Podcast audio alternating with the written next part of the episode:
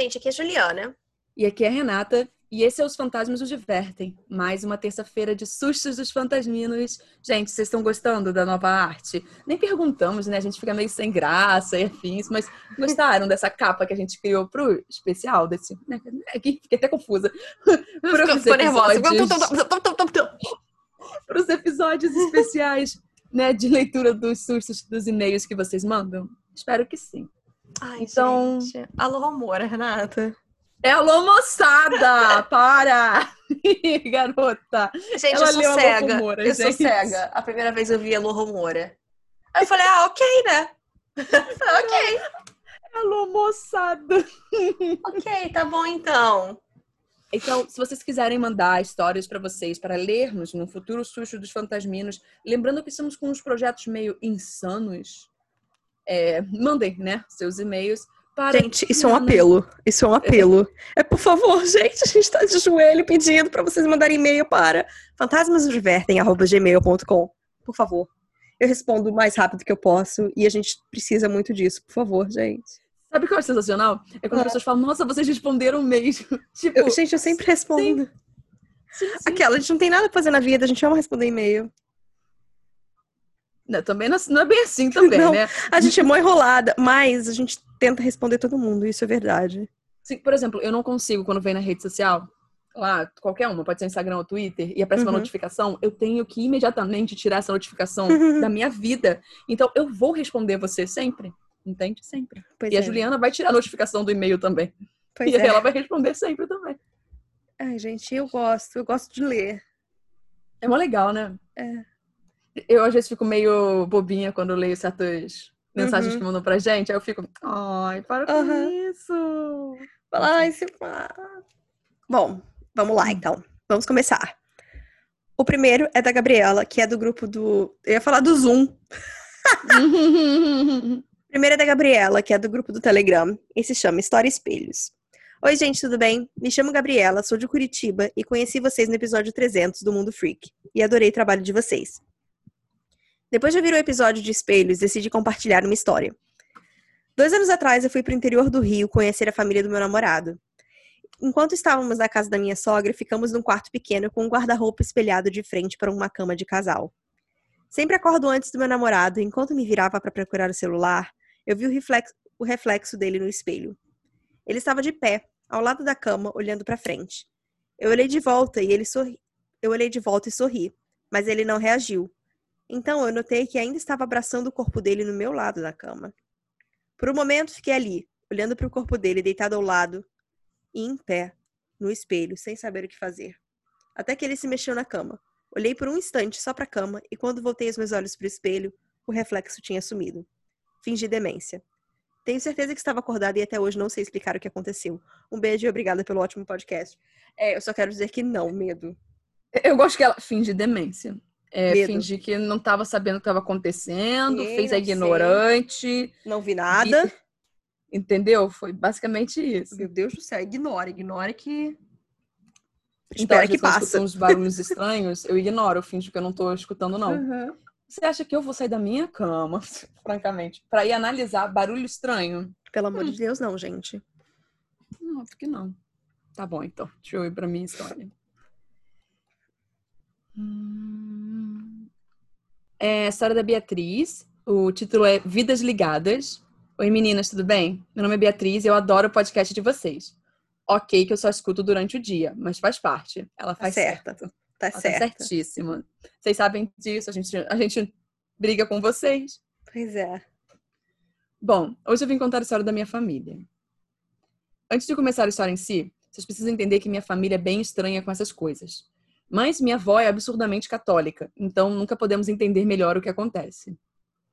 Quando minha mãe estava grávida de mim, a minha tia do meio, a Jucema, sempre dizia que sentia que eu ia nascer no dia 30 de abril.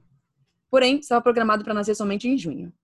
A minha mãe não acreditava e sempre desconversava sobre isso, porque afinal eu seria prematura. Adivinhe, nasci dia 30 de abril e minha mãe teve problemas seríssimos durante o parto, o que fez ela ficar em coma durante uma semana. Minha mãe diz que durante essa semana ela via minha avó rezando, via essa minha tia cuidando de mim, via meu pai, via o pessoal do trabalho e ela sabe quais roupas eles usavam. Então, ela estava lá. Ok, isso é bizarro, mas não para por aí. Minha mãe se recuperou, eu cresci e quando eu tinha 13 anos, eu comecei a ter o mesmo sonho todos os dias. Nesse sonho, eu tinha um filho. Era completamente impossível nessa época, só para ficar claro. E eu estava na casa da minha avó. Me sentia cansada, mas estava feliz com todo e com todo mundo lá. Mas estava feliz e com todo mundo lá. Eu sonhava esse mesmo sonho todas as noites durante meses. Eu perguntava para minha mãe se ela podia estar grávida. Perguntava para as minhas primas e para as minhas tias, e ninguém estava grávida. Até que um belo dia, era um sábado de sol, um dia tranquilo e normal, eu estava no meu quarto arrumando minhas coisas na cama de costas para a porta e tive aquela sensação de que alguém estava entrando. Na hora imaginei que fosse minha irmã mais nova e já virei falando: O que você quer agora? Na hora que eu me virei, eu não vi a minha irmã. Eu vi um garotinho de uns três ou quatro anos, roupinha branca, cabelo preto e lisinho. Gente, eu não consigo descrever em palavras o que eu senti. Não era medo, não era espanto, era saudade. Quando eu me virei e o vi, eu tive uma surpresa porque não estava esperando vê-lo ali. E minha primeira ação foi de abaixar para pegá-lo no colo. Meninas, sério, a saudade que eu senti era absurda transbordava meu coração, e apesar de não lembrar exatamente locais e nomes, eu sabia que aquele menino era meu filho. Eu nunca tinha sentido nada parecido, e nunca mais senti. Nesse momento que eu o olhei e fui abaixar, ele se assustou, como se eu não estivesse esperando que eu pudesse vê-lo. Ele deu um passinho para trás e simplesmente desapareceu entre um cesto de roupas e a parede do meu quarto. Foi uma sensação que eu nunca senti, mas eu tenho certeza que aquele garoto foi meu filho em algum momento. Os sonhos pararam depois disso, e um pouco tempo depois, essa minha tia que sentia quando eu ia nascer e cuidou de mim, descobriu que estava grávida e de um menino. Esse menino nasceu e hoje ele é meu afilhado. Eu amo demais e tenho certeza de que nós três nos encontramos em outra vida anterior. Bom, é isso, meninas. Bom, é isso, meninas. Se vocês gostarem, me avisem que eu tenho outras histórias. Um beijo. Bu. Eu falei, ah, sim, eu... manda mais, por favor, não foi? Eu sempre faço isso. Eu... Eu amo as histórias. Sim, você falou que adora essas fofinhas. É. é... No caso, eu, eu, eu, fiquei pensando se ela ia falar, mas ainda bem que ela disse. Com certeza há conexão de vidas passadas uhum. aí mesmo. Sim. E, sabe, pelo menos foi aquele sentimento de coisas fofinhas e positivas. É. E... Eu acho que se você sente que é uma coisa boa, você não, não se assusta tanto, sabe? Você não tá tão preocupada. E daí. você sabe.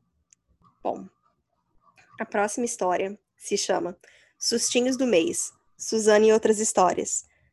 É, e a da Karina. Oi meninas, tudo bem? Conheci vocês pelo Mundo Freak e queria dizer que já virei fã. Comecei a ouvir o podcast essa semana e estou muito feliz por ter tanto conteúdo legal de vocês para preencher minha rotina enquanto trabalho. Vou mandar para vocês o meu caso, que já mandei para o Mundo Freak, mas gosto de saber o máximo de opiniões a respeito.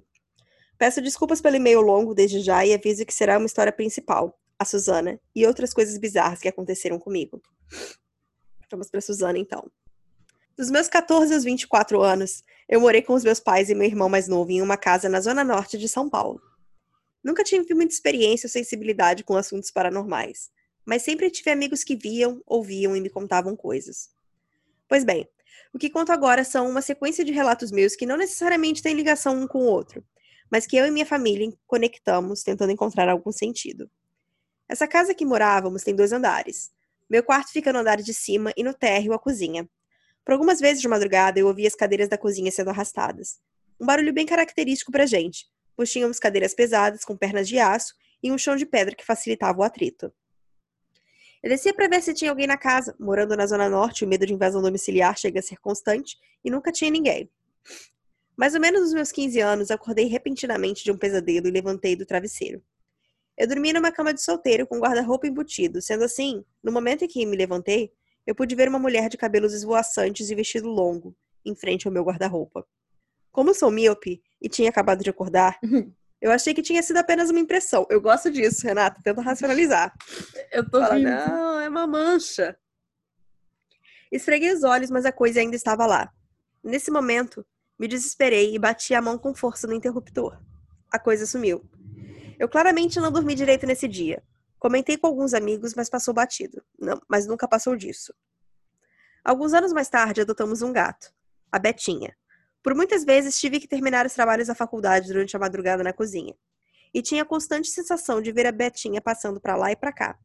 Mas quando eu ia parar para chamá-la, não era nada. Bom, ela é um gato. Gatos realmente são misteriosos.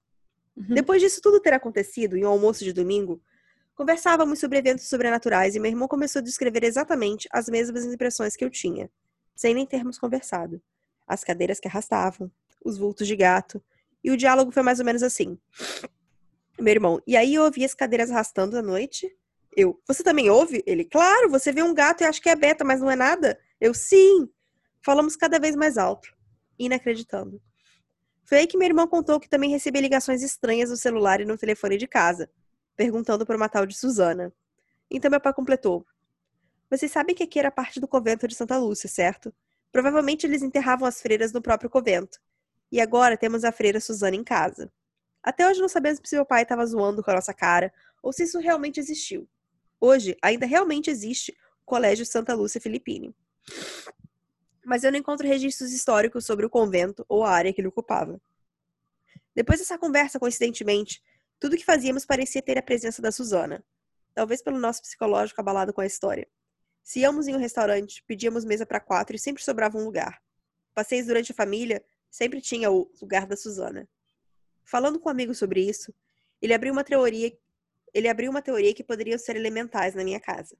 Forças que ocupavam uma função na natureza e se perderam e perderam a mesma após a chegada da cidade, como um eco de algo que existia e hoje não existe mais. E aí, o que vocês acham que é Suzana?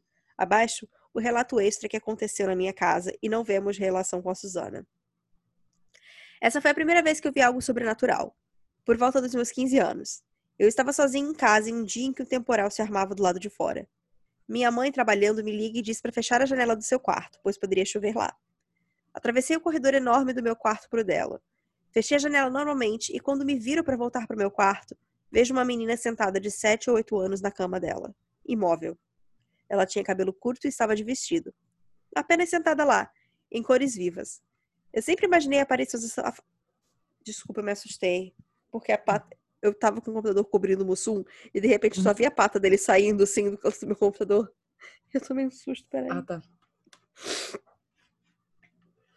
Eu sempre imaginei aparições fantasmagóricas transparentes, verdes, borrões, como nos filmes de ficção.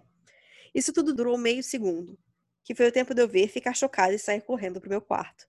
Entrei lá, tranquei a porta com chave, como se fosse resolver algo, e aumentei a música no máximo até alguém chegar em casa.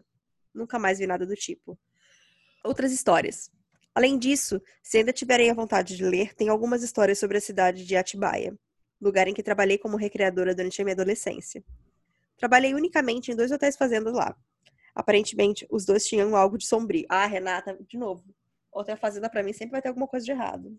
Ah, com certeza, né? É o histórico. Bom, no primeiro hotel que fui trabalhar, acompanhada de dois amigos, aconteceu algo bizarro que não sei explicar até hoje. Pós-expediente, fomos até a sala de computadores do hotel para assistirmos alguns vídeos de música no YouTube. Essa sala tem uma janela de vidro que dá para um viveiro de pássaros. Em uma das músicas eu me distraí e fiquei encarando os periquitos, papagaios e canários, dormindo tranquilamente no viveiro. Mas um deles estava acordado, me encarando de volta. E do nada, seus olhos começaram a ficar pretos e escorrerem uma gosma igualmente sombria. Eu gelei, fiquei muda. Só pedi para sairmos dali. Depois contei o ocorrido e quando voltamos no dia seguinte, o periquito estava normal. Ainda nesse mesmo hotel, um amigo disse ter visto uma mulher andando de um lado para o outro no pier do lago. E um outro amigo super sensitivo e com pinta de machão hétero top caiu em prantos ao ver uma figura na trilha. Eu tô rindo. No segundo hotel que trabalhei, também em Atibaia, aconteceram eventos mais sinistros e mais sem explicação ainda. Antes mesmo de ir para lá, já conhecia uma história antes de local fechar pela primeira vez, de amigos recreadores. Ai, Renata, isso parece o início de sexta-feira 13, sabe? Tipo, então já fechou e eu conheci umas histórias, mas eu resolvi ir pra lá. É, exatamente. Calma, que eu até me perdi aqui na linha. Ah, tá. Um deles, na sala de preparo de atividades, encontra um quadro desenhado em um flip chart. Flip chart é. É um cavalete. Cavalete, obrigada. É aquele bloco de cavalete, sabe? É um cavalete. Aham. Uhum. Mesmo achando que fazia parte de alguma gincana, arranca a folha. Nada fora do comum. No dia seguinte, o mesmo quadrado desenhado no, no papel. Ninguém sabia de onde tinha vindo. Mas como acharam que era brincadeira, arrancaram de novo, pegaram. pegaram qual é o nome? Desculpa. Ah, o flip chart? É. Ah, o cavalete, cavalete. O, o cavalete. É. E pegaram o cavalete para utilizar em alguma atividade. No dia seguinte, no mesmo lugar onde ficava o cavalete, um buraco na parede. exatamente na mesma forma e dimensão do quadrado. O dono do hotel mandou fecharem o buraco. E novamente, ele apareceu. Até que por fim parou de aparecer depois de fecharem mais algumas vezes. Anos mais tarde, no último dia de funcionamento desse hotel, descobrem uma sala toda empoeirada, sem saída nem entrada, que tinha como abertura o quadrado na parede. Ai, que coisa horrenda. Hum. Odiei essa história, diga-se de passagem, fiquei agoniada. É, Uhum. Avançando alguns anos, por volta de 2010, 2012, não me lembro exatamente, a represa de Atibaia vazou. Tempestades fortes inundaram o hotel que eu trabalhava e eu fui transferida para esse. Durante o período que estive lá, uma semana, uma mulher quebrou a perna de fratura exposta. Alguma parte de um fogão de cozinha explodiu e pegou fogo.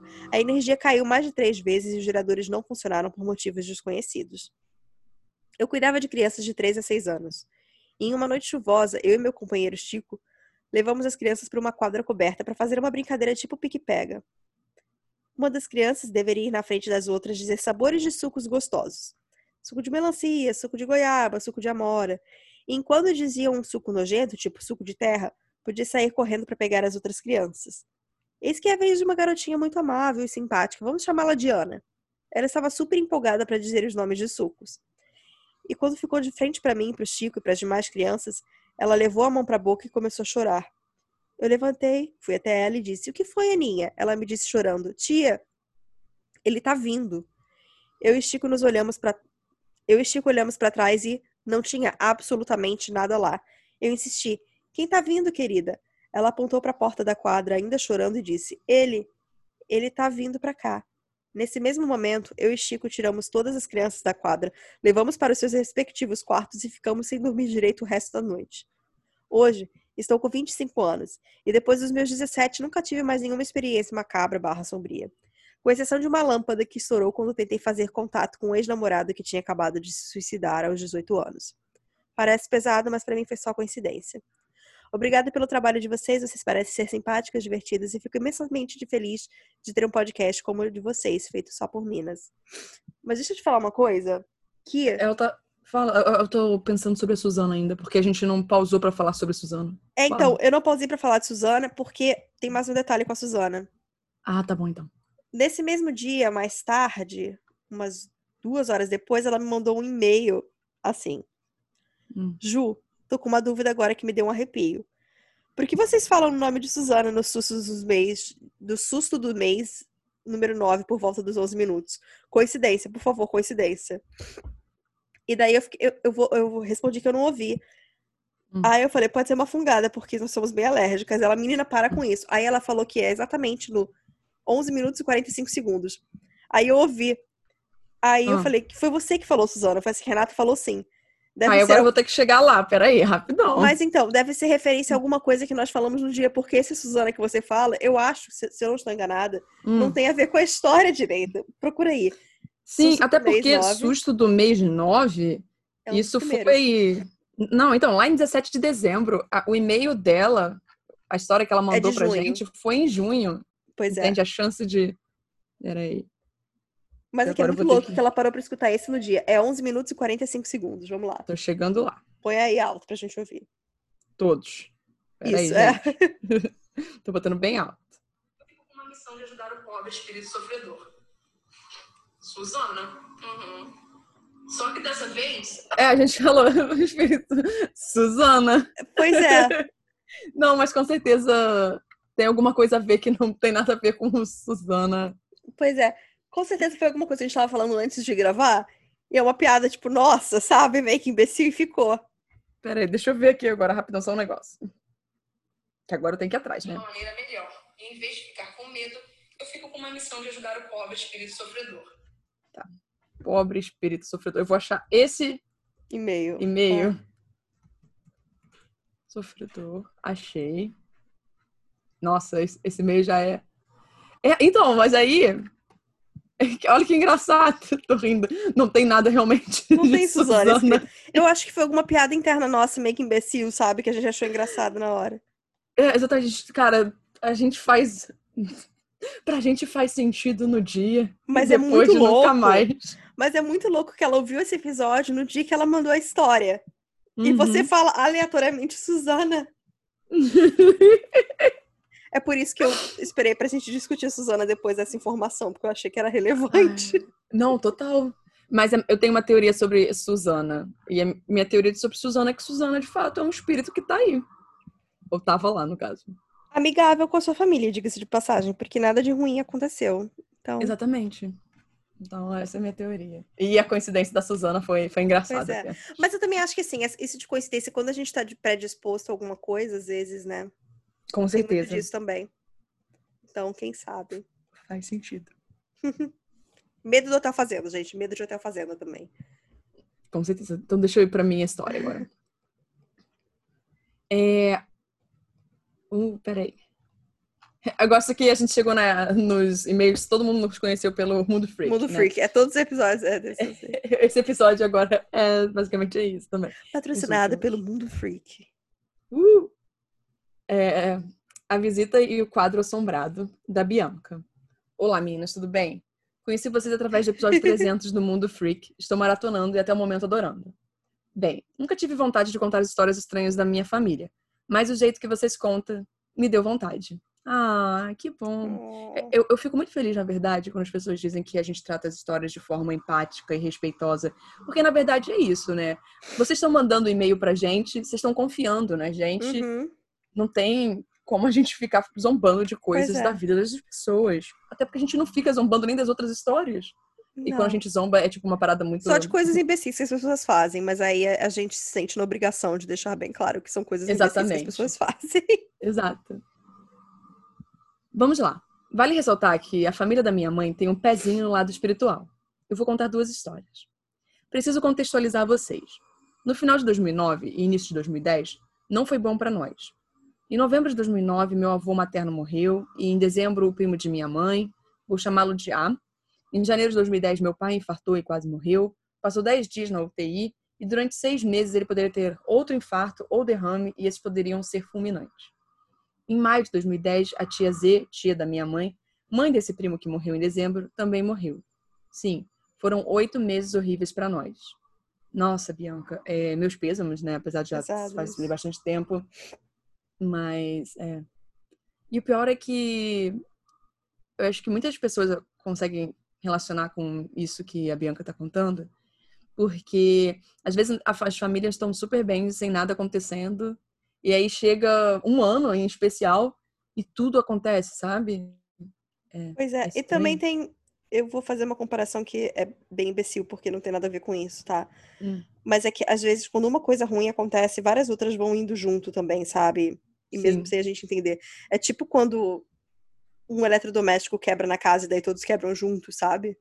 Sim, é, é basicamente, eu entendo o que É. você está querendo dizer. 2014 foi o, o 2010, o 2009, 2010 da Bianca pra minha família, sabe? Aqui foi Tipo, 2017. Tava todo mundo bem. Uhum. Desde 98, nenhum parente falecia, tava ótimo, ok. Chegou em 2014, foram dois de uma vez, em diferenças de três meses, essas situações, sabe? Pois é. É, eu acho que essas coisas acabam acontecendo com mais frequência do que a gente imagina. É estranho. Uhum. Então, vamos às histórias. A primeira história se passou em dezembro de 2009. Lembro que no começo eu falei de um primo da minha mãe? Então, é dele que eu vou falar. Ele entrou em coma. Devido a várias convulsões seguidas, ele passou alguns dias na UTI. Todos os dias depois do trabalho, meus pais iam visitá-lo. Era mais para dar força à família e para a tia Z do que acreditando que ele ia sair dessa. Bem, uns dias depois da internação, não sei precisar quanto tempo, minha mãe decidiu não ir visitá-lo. Estava bem cansada. Ainda não tinha se recuperado da perda do meu avô. Então ela preferiu ir para casa descansar e meu pai foi sozinho. Minha mãe chegou em casa, tomou um banho e deitou no sofá da sala e dormiu. Ela disse que sentiu alguém entrar dentro da casa, passar por ela e sentar em uma cadeira ao lado do sofá. Esse alguém ficou por um tempo ali. Depois passou por ela de novo e foi embora. Foi aí que ela despertou. Sim, tudo isso se passou enquanto ela estava dormindo ou algo parecido. Ao acordar, ela pensou no primo e teve certeza que ele havia morrido. Ela levantou e foi para a cozinha. Dois minutos depois, meu pai apareceu. Meu pai não precisou falar muito. A fisionomia dele falava por si. Ela confirmou a morte do primo. Minha mãe tem certeza de que era ele, que foi se despedir. É, a- apesar de ser uma coisa triste, a gente acha que ao mesmo tempo é uma conclusão importante, sabe? Sim. E que bom que, de alguma forma, ele teve essa chance de se despedir e que ela também Sim, teve presente nisso, né? exatamente. Agora vem a história do quadro. E é que tenho mais medo. É, de fato, meter o quadro Quadros. aqui, já fiquei um pouco. Disclaimer 1. O primo A tinha um irmão que morreu há anos. Vou dar o nome de Fred, por causa do Fred Mercury. Eu sempre o achei parecido com ele. Por conta de um disparo acidental de sua arma no banheiro da casa de sua mãe, que foi quem o encontrou. Sim, momento horrível. Bem, tem um tio que é artista plástico. E desde que Freddie morreu, prometeu à tia Z que iria pintar um quadro dele para presenteá-la. Mas meu tio confessou que nunca conseguiu, que nunca teve inspiração para tal momento. Não sei precisar quando meu tio pintou o quadro, mas sei que não foi muito antes da morte do primo A. Meu tio disse à minha mãe que sentiu a presença de Freddie em seu ateliê e começou a pintar. Ele pintou a noite toda e quando amanheceu o quadro estava pronto. Depois de pronto e devidamente emoldurado, ele deu de presente para tia Z, que amou e fez questão de colocar na parede de sua sala. Até aí tudo bem. Bem, não para quem visitava a tia Z. Todos que viam o quadro se sentiam meio estranhos e com medo, porque os olhos de Fred pareciam vivos. Minha mãe disse que o quadro parecia te olhar. Era algo assustador. E para ajudar, a tia Z conversava com o quadro, dava bom dia, boa noite, se despedia. Sim, isso mesmo. Isso perdurou por uns meses, já que em maio ela morreu. Depois de todo o processo, velório e enterro, a irmã do meio de Fred e do primo A, ao se despedir da minha mãe, disse: Prima, eu não quero aquele quadro do Fred. Além da minha religião não permitir, eu tenho medo dele. Minha mãe falou: Olha, eu não quero e também tenho medo dele, mas deixa guardado que quando W vir para São Paulo, ele leva embora. A prima concordou e disse que faria isso. Nos despedimos e fomos embora. Acho que uma semana depois, minha mãe ligou para a prima para saber como eles estavam, se precisavam de ajuda para arrumar as coisas da tia, essas coisas. Mas o que mais assustou a minha mãe foi a seguinte: a parede que o quadro estava caiu. Um cano de água do banheiro rompeu com a força da água, que acabou derrubando a parede e caiu em cima do quadro. A tela rasgou e alguns pedaços derreteram. Disclaimer 2. A parede que o quadro estava pendurado, atrás dela ficava o banheiro que o Fred morreu. Minha mãe ficou surpresa, perguntou se a tela poderia ser restaurada, e ela disse que não. Estava detonado, mas a moldura ficou intacta, só ficou meio manchada pela água. Disclaimer 3. Meninas, eu vi a moldura. Ela estava inteira. As manchas não eram tão aparentes assim. Convenhamos, uma parede caiu em cima dela. Não era para sobrar moldura. Coincidência? Talvez. Mas minha mãe e eu achamos que o quadro fez o que tinha que fazer. Companhia para tia Z depois da morte dos filhos. E que, como não era mais útil, ninguém queria ele, ele morreu. Assustador, com certeza. PS1. Tenho medo da minha mãe. Tem várias histórias. Em outras oportunidades eu conto. Esperando, claro. PS2. Esse tem o medo da minha mãe, eu falei, nossa, por quê? Ah, ah, entendi depois que eram as histórias. Eu falei, É, São as nossa. histórias. Exato. PS2. Desculpe pelo e-mail enorme. Sou muito prolixa falando, imagino escrevendo. Muito bom. Continuem com um ótimo trabalho. Beijos e se cuidem. É, Bianca, é muito triste ah, todas as, né, as situações e circunstâncias que envolvem as histórias, claramente. Esperamos que sua família já esteja melhor. Mas o que mais me choca é que a parede caiu em cima do quadro, o quadro, Pois a, é. moldura continuou intacta, sabe? Mas eu gosto da teoria de que cumpriu o papel, sabe? Foi isso. É mais agradável, porque quando a gente pensa nisso de coisas em volta do quadro se destruindo, eu sempre me lembro daquele quadro do menino chorando, sabe? Ah, sim, que a gente Que falou. um pegava fogo na parede, pegava fogo na casa, mas o quadro continuava intacto. Aham. Só que aí, pelo menos, deu tudo certo no final, entendeu? Uhum. É isso que importa. Bom, Ah, Não, peraí, rapidão. ah, tá. Eu- Deixa eu falar. Ela, vocês, você mandou um, um e-mail, né? Que você ficou com medo desse quadro e tal. E ela respondeu. Ela disse: Serei muito sincera, pode comemorar. Eu comemorei. Meu medo era minha mãe querer o quadro, já que ela e o Fred eram super unidos. Mas eu tenho outro quadro para ter medo do futuro. O da minha avó materna, que é pendurado na sala. E quando saio do meu quarto, dou de cara com ele. Risos, risos. É, é. É que sim. Eu ri. Eu ri disso que ela tá preocupada agora já com o futuro quadro. Pois é, né, Renata? Depois de ter um Uhum. quadro desse perto, você vai ficar preocupada com qualquer quadro. Certíssima. Sim. Bom, vamos agora para O Homem de Chapéu, que é do Alan. Olá, meninas, tudo bem? Me chamo Alan e conheci o podcast através do Mundo Freak. reco- Ai, desculpa, Renata, eu já quero botar na descrição. Esse episódio foi patrocinado pelo Mundo Freak. Muito bom. Pode É botar. Me chamo Alan e conheci o podcast através do Mundo Freak, que recomendou e já estou maratonando. Acho que estou no terceiro episódio de Halloween e estou gostando bastante. Parabéns pelo projeto. A maneira como contam as histórias sempre divertidas e descontraídas deixam os episódios mais leves de se escutarem. Tenho 29 anos e sou do litoral de São Paulo, Santos. E isso aconteceu quando eu estava no segundo ano do ensino médio, há 14 anos atrás. Na época, eu estudava à noite e trabalhava durante o dia como menor aprendiz. Eu estudava em escola pública do estado e nessa época, os alunos do período noturno, nas sextas-feiras, não tinham muito interesse em estudar. E sempre davam um jeito de cabular a aula depois do intervalo, que era de 8h45 até as 9 horas. E após esse período ficavam poucos alunos. Lembro que nesse dia eu fiquei até o final da aula e fui embora com uma crush. Eu levei ela até o ponto onde pegou o ônibus e foi embora. A escola fica uns 30 minutos de caminhada da minha casa. No caminho, eu passava por um cemitério, mas não pela frente, sim pela lateral. E não dava para ver o interior dele, pois os muros são bem altos. Enfim, só curiosidade.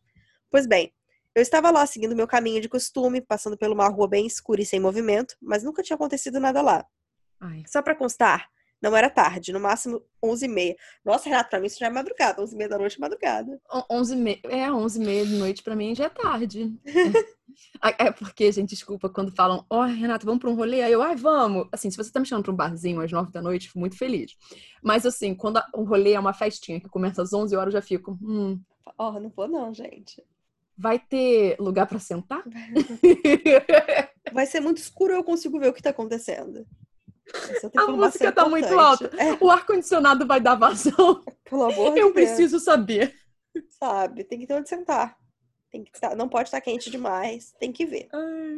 Bom, pois bem, ao passar em frente a uma casa com portão de grade, senti que tinha alguém me olhando. Foi quando olhei para dentro da casa e vi do lado de dentro, atrás do portão, essa figura. Alto, com sobretudo, sobretudo longo preto e chapéu, bem traje estilo Van Helsing, pálido e olhando nos meus olhos. Foi aí que eu fui pro meio da rua, ainda olhando para ele, que não se mexeu, apenas me acompanhou com os olhos. Nem moveu a cabeça, apenas os olhos. E quando eu fui perdendo ele do campo de visão, eu corri. Nos próximos três postes, quando eu passava pela luz, ela escurecia, quase que apagava e depois ela voltava ao normal. Bom, eu cheguei em casa, já estavam todos dormindo e decidi dormir também. No dia seguinte, comentei com a minha mãe, disse que devia ser alguém tentando me assustar. Mas no fundo, eu sabia que era algo sobrenatural. Passaram os anos e onde eu trabalhava, entrou o menor aprendiz. E quando conversávamos sobre o insólito, ele me comentou que morava naquela aquela rua e eu contei pra ele a história, que disse que sua casa era em frente à da história e pasmem, ele falou que de fato só morava uma mulher e sua filha, eram bem reservadas, não receberiam não recebiam familiares nem visitas. Ano passado, comentando com a minha mãe essa história de novo, ela disse que não me contou na época para não me assustar, mas ela disse já ter visto esse tal homem quando era pequena. Morava em Itaquera, próximo a uma chácara, e um dia, brincando em um parquinho próximo, viu esse tal homem atrás da cerca da chácara, mas acompanhada de um cão, e o homem tinha olhos vermelhos. Acredito não ser pessoas das sombras porque vimos o, o rosto dele, ele não era de sombra. Mas acredito ser a mesma entidade barra coisa. Bom, meninas, é isso. Mais uma vez, parabéns pelo podcast. Tenho vários relatos meus e da minha mãe. Sou segurança noturno de um hipermercado e já vi coisas. Tenho relatos de paralisia do sono, sonho lúcido e histórias do meu avô na época que ele morava na Bahia. Assim que der, mando mais relatos. Beijo. Eu só quero dizer que quando ele disse que ele é segurança, eu fiquei, hum, tem mesmo. Tem É. história pra caramba. A gente já parece que é noturno, né? Exatamente, segurança noturno sabe de muita coisa estranha que acontece. É Só isso que verdade. eu tenho pra dizer. É, O que é engraçado é que a minha história também é sobre um homem de chapéu preto, Shadow People, e é da Juliana, que não é essa Juliana agora. tô Graças a com Deus. vocês. Graças a Deus. Olá, tudo bem? Comecei a ouvir vocês há pouco tempo. Na verdade, hoje mesmo que estou escrevendo esse e-mail. Eu amei o podcast e vou continuar ouvindo. Mas enfim, quem me indicou vocês foi a minha amiga, que conhece a minha experiência com o famoso Homem de Chapéu Preto. Eu estou no chão em saber que é comum sonhar com ele. Então achei justo me juntar às pessoas e contar a minha história. Sempre começa comigo sonhando que estou andando em um beco escuro, bem típico de filme de terror. Eu ouço passos atrás de mim e me viro para olhar. Quando me viro, vejo que tem um homem me seguindo. Ele é tipo uma silhueta. Claramente consigo ver que ele usa um chapéu e um sobretudo e nunca tem rosto. Eu então começo a correr desesperada para chegar no final do beco e pedir ajuda. Mas sempre que eu quase chego lá, eu sinto ele pegando meu braço e eu acordo. Não contente em ter esse sonho horrível, quando abro os olhos, esse mesmo cara está no pé da minha cama me olhando. Essa mesma história aconteceu muitas e muitas vezes, até que um dia simplesmente parou. Não sonhei mais com isso e não o mais vi. Graças a todos os deuses que eu devo ter rezado. Ou Uhum. talvez foi incomodar outra pessoa. Eu tenho outras histórias que não envolvem ele, mas por hoje vou só focar nessa. Parabéns pelo trabalho. Beijos. Eu tô rindo porque, sério, deixa eu explicar. Eu não tô rindo por, assim, porque a forma como você contou dá a margem para rir. É porque, como eu fui, eu simplesmente vi o cadeirudo, Ah, entendeu? Eu ouço o passo atrás de mim. É uma não. silhueta me perseguindo no final do beco. É tipo, Não. sabe? É o cadeirudo. É... Não, é só O isso. terror Mas então, que bom dos que... anos 90, diga-se de Com passagem. certeza. Mas olha, eu fico muito feliz que ele foi...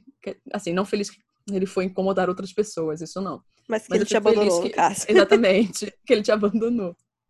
Pois Deve é. ser muito chocante, né? Você acordar e tal, olhar pro pé da cama e... Tadã! Olá! Não, para, pelo amor de Deus. É.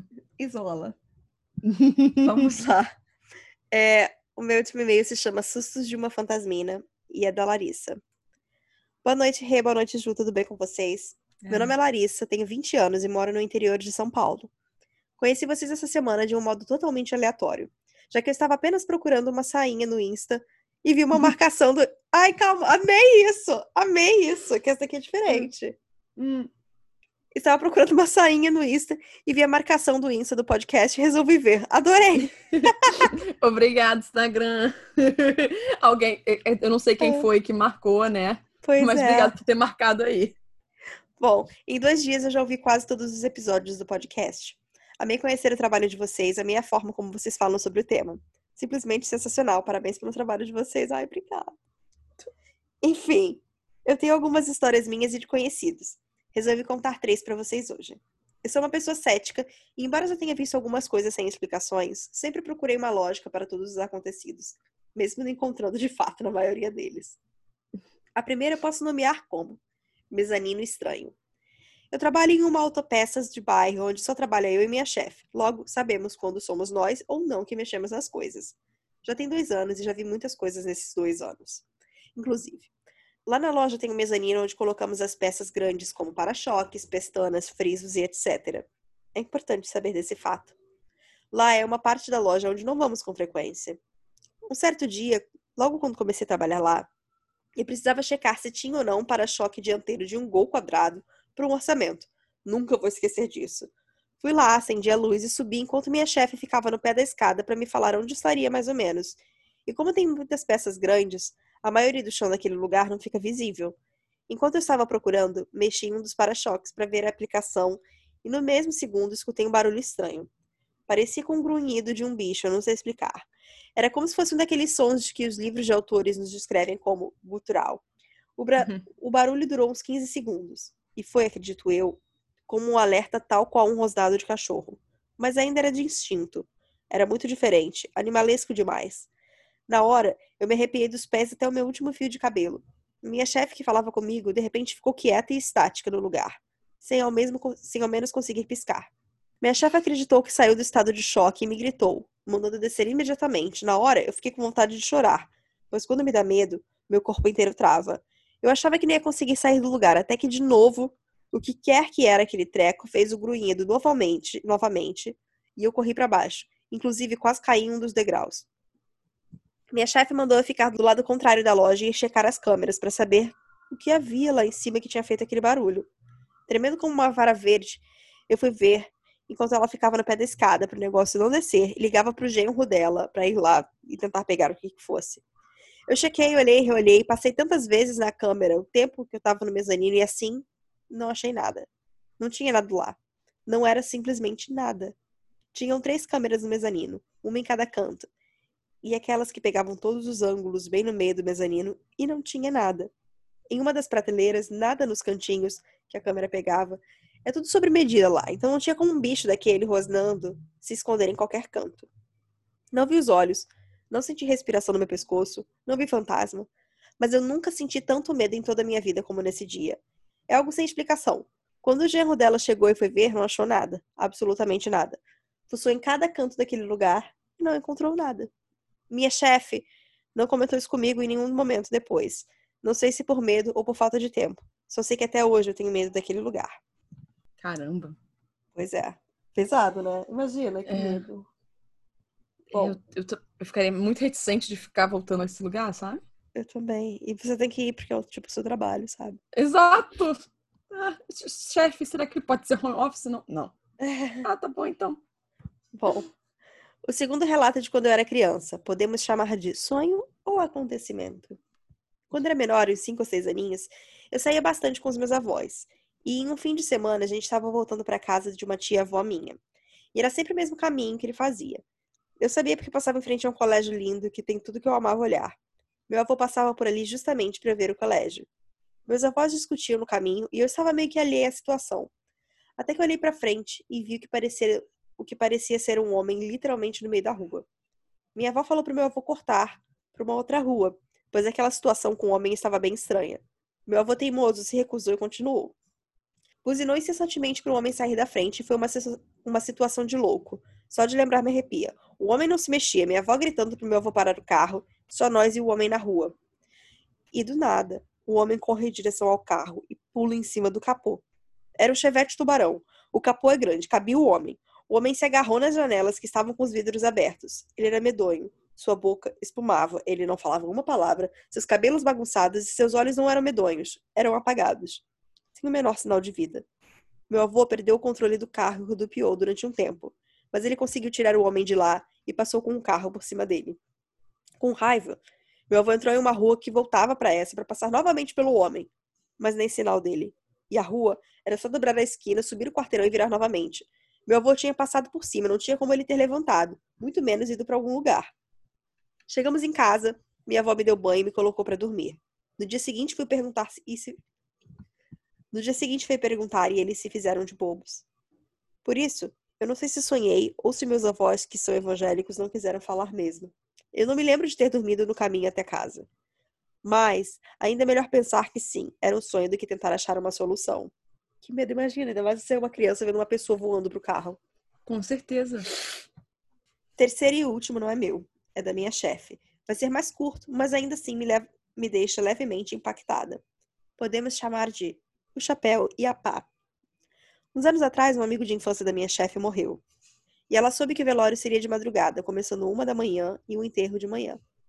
Ela disse que não teria como ela ir na parte da manhã, então foi de madrugada e chamou na época a cunhada dela para ir junto. Ela conta que elas chegaram lá três e pouquinho da manhã e foram direto para dar um pouco de apoio para a família do falecido. Com os 20 minutos de velório, a cunhada quis informar e ela foi junto. Ela conta que elas saíram da sala sem pensar em nada além da nicotina iminente e acharam um canto no cemitério. Logo após ela acender o cigarro e tragar, tanto ela como a cunhada ouviram um barulho de algo metálico fincando na terra. E por instinto, ela conta que olhou para o lugar de onde veio o barulho, e lá veio o susto. Estava na casa dela para. Ah, ah, aí abre um parênteses que agora é a Larissa contando isso. Hum. É, ela fala que ela estava na casa da chefe para uma noite de cinema e logo que ela contou, ela se arrepiou toda. Ela e a cunhada, as duas, viram uma bruxa. Literalmente uma bruxa. Ela conta que tinha chapéu, sapato pontudo, nariz avantajado e era tudo feio. A bruxa estava apontada. A bruxa estava apoiada em uma pá. A mesma estava fincada no chão e o barulho inicial foi justamente o momento em que a bruxa parou o que estava fazendo e apoiou a pá na terra, olhando fixamente para as duas. No chão estava com muita terra revirada e o túmulo de onde ela estava mexendo estava aberto. Era a ala das crianças e pensar que a bruxa estava, vender... estava mexendo em um túmulo de uma criança me deixa arrepiada até hoje. A cunhada da minha chefe puxou ela e as duas começaram a correr sem nem olhar para trás. Como elas iam explicar que viram uma bruxa mexendo no túmulo de uma das crianças e que a mesma ficou olhando fixamente para as duas? Ninguém ia acreditar. Elas ficaram lá até o céu clarear, com medo de verem de novo a figura que eu penso ter saído de um livro de conto de terror. E na hora de sair, elas passaram pelo mesmo túmulo, onde ela estava mexendo. A grama, tudo estava como se nunca tivesse sido tocado. Depois desse dia, elas nunca mais foram em velórios de madrugada. Eu fico intrigada com isso. No dia em que ela contou, tinha uma amiga dela que é espírita e ela apenas disse: O espírito só estava te pregando uma peça, não queria seu mal. Queria apenas te assustar e te ver com medo. Ah, É, eu gosto disso, mas espera pra última frase, que é: Se realmente quisesse seu mal, não teria apenas te olhado. Eu não sei o que é pior, Renata. Tava lá só te olhando, só te olhando. A pessoa, se ela quisesse de fato alguma coisa, teria sido pior. Bom, Ai, não. nesse dia eu fui embora da casa dela a pé. Eram quase meia-noite. Moro em uma rua de cima da dela e simplesmente quase corri com medo de ver algo na rua, já que ela estava deserta. Por hoje é só, meninas. Muito obrigada por terem lido as minhas histórias. Tenho mais algumas caso queiram eu envio. Até mais e desculpem pelo e-mail levemente grande. É nóis. OBS. Sei que vocês não vão ler agora de noite, então tenham um bom dia. É porque eu só li no dia seguinte, de verdade. É, Eu gosto que as pessoas sabem. Elas, elas já É. conhecem a gente, Juliana. Mas a gente não vai ler esse negócio de noite. Fala, minha senhora, eu não vou ler de noite, eu tenho medo. Ai, chegando agora na minha última história, eu lembrei de uma coisa muito importante. Você não vai perguntar o quê? Eu tava esperando você falar. Gente, tá rolando um concurso de final de ano aqui no podcast. Então é só vocês procurarem um post escrito sorteio, post oficial. Vão ser dois bordadinhos pequenos e um bordado grande. E vão ser três vencedores, um bordadinho para cada um. É, e as regras estão lá no nosso Instagram, arroba podcast OFND. Eu percebi que a gente devia ter falado isso no começo, mas a gente Pois vive é. esquecendo os recados que a gente tem que dar. Então, A vida é assim. Antes tarde do que nunca, não é mesmo? Pois é. O que importa é que o momento chega. Então vamos lá. Histórias que me dão calafrio. É da Jane. Olá a vocês e a todos que possam me ouvir. Ouço podcast de vocês há pouco tempo e já me considero fã. Tenho alguns relatos a contar, mas selecionei os que mais me deixaram de alguma forma nervosa. Primeiro é um relato de sonho. Vamos a este. Despedida. Quando eu era adolescente, minha bisavó, já bem velhinha, ficou muito doente e precisou ser internada. Era uma dessas senhoras que estava sempre rezando e benzendo os familiares com ervas e afins. Deixo esse comentário apenas para ilustrar que ela acreditava em muitas coisas que normalmente passaria por conta para a maioria. Não, não. Olha, gente, é o que sempre pregamos aqui nesse podcast. Renzar, benzer, passar umas ervas, olha, passar as coisas, é sempre bom, né? Proteção, Gente, nunca é demais. bem-vinda. Nunca é demais. Sim. Em um dado momento, ela piorou e veio a falecer. Lembro que ao receber a notícia, chorei muito, pois eu gostava muito de sentar com ela e ouvir em sua voz fraca e rouca as histórias que ela tinha a contar. Na época, eu tinha muito receio de ver pessoas mortas, e minha mãe me absteve de ir ao velório. Apenas pediu para que eu, eu pedisse pela alma dela. À noite, após o enterro, que eu não fui, eu fui dormir cedo. Na manhã seguinte acordei e sentada na cama me lembro do sonho. Bom, estava na sala sentada com minha mãe e tia e olhava para a porta que estava com a parte de vidro aberta. Pelo corredor passou a minha bisavó, que eu chamava que eu chamava apenas de vó, e ela parou ao me ver. Eu sorri e acenei. Lembro bem de como ela estava. Um vestidinho azul com pequenas flores brancas que ela mesma tinha feito. O lencinho no pescoço que cobriu o furo de sua traqueostomia e uma bolsa na mão. Ela acenava para mim, sorrindo feliz e em paz. No sonho, chamei minha mãe e tia, insistindo. Mãe, a avó tá dando tchau. Mas nenhuma das duas me ouvia, totalmente alheias ao que acontecia. No sonho, apenas a voz estava bem nítida. O resto era o borrão tradicional de alguns sonhos. Eu então me despedi, acenando e sorrindo, desejando um bom passeio. Achei estranho ter sonhado com ela após o enterro e fui contar à minha mãe.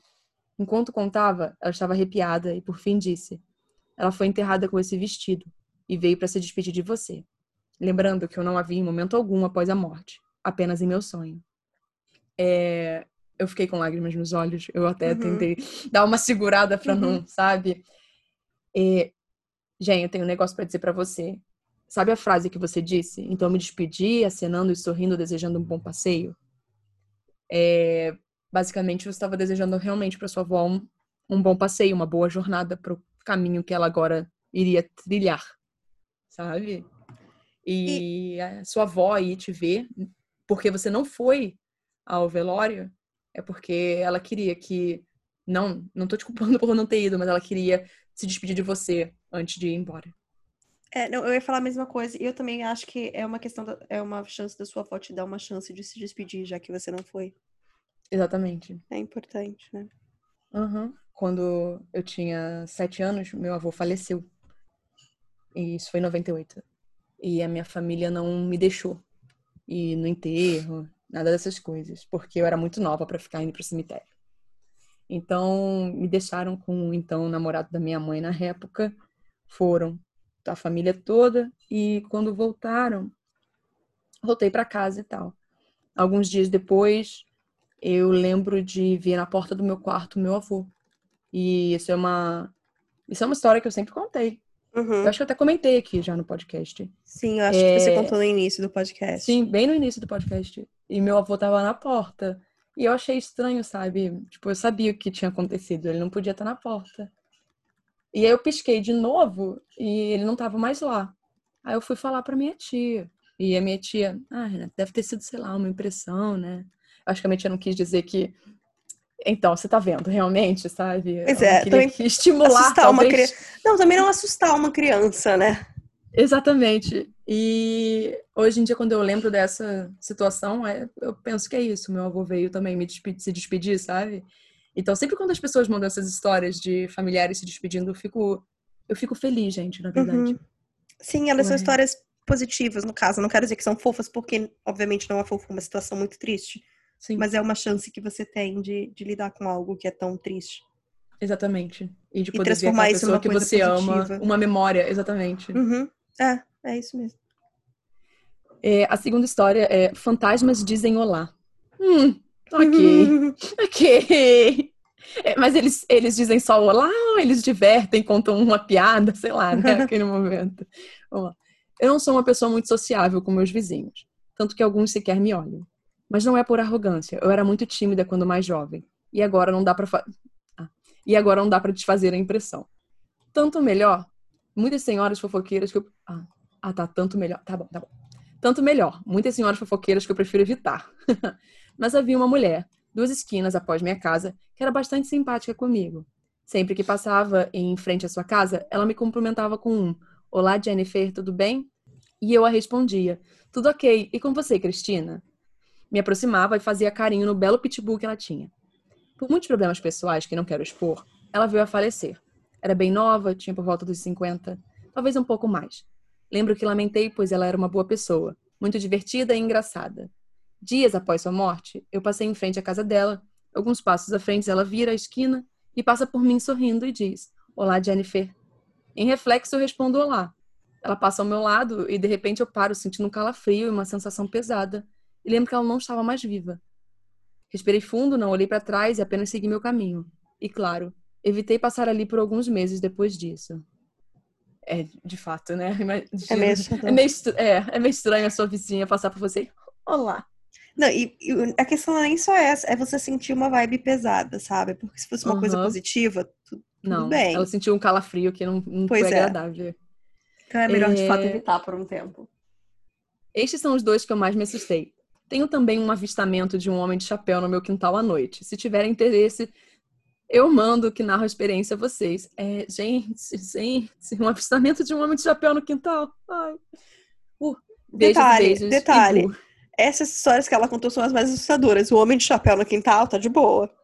Não, é só assim, ai, tá ali, né? Tranquilo. Medo. Medo. Super. Ai, são essas histórias de hoje. Então, gente, se vocês quiserem mandar, né? Mandem para Juliana. Fantasmas nos divertem, arroba gmail.com. Eu tento responder o mais rápido que posso. Por favor, gente, manda. Manda e-mail, por favor. Isso é um, é um apelo. É só isso que eu tenho a dizer. então tá bom. Fiquem bem e até sexta-feira com um novo episódio. Tá bom, gente. Tchau. Tchau. Boa.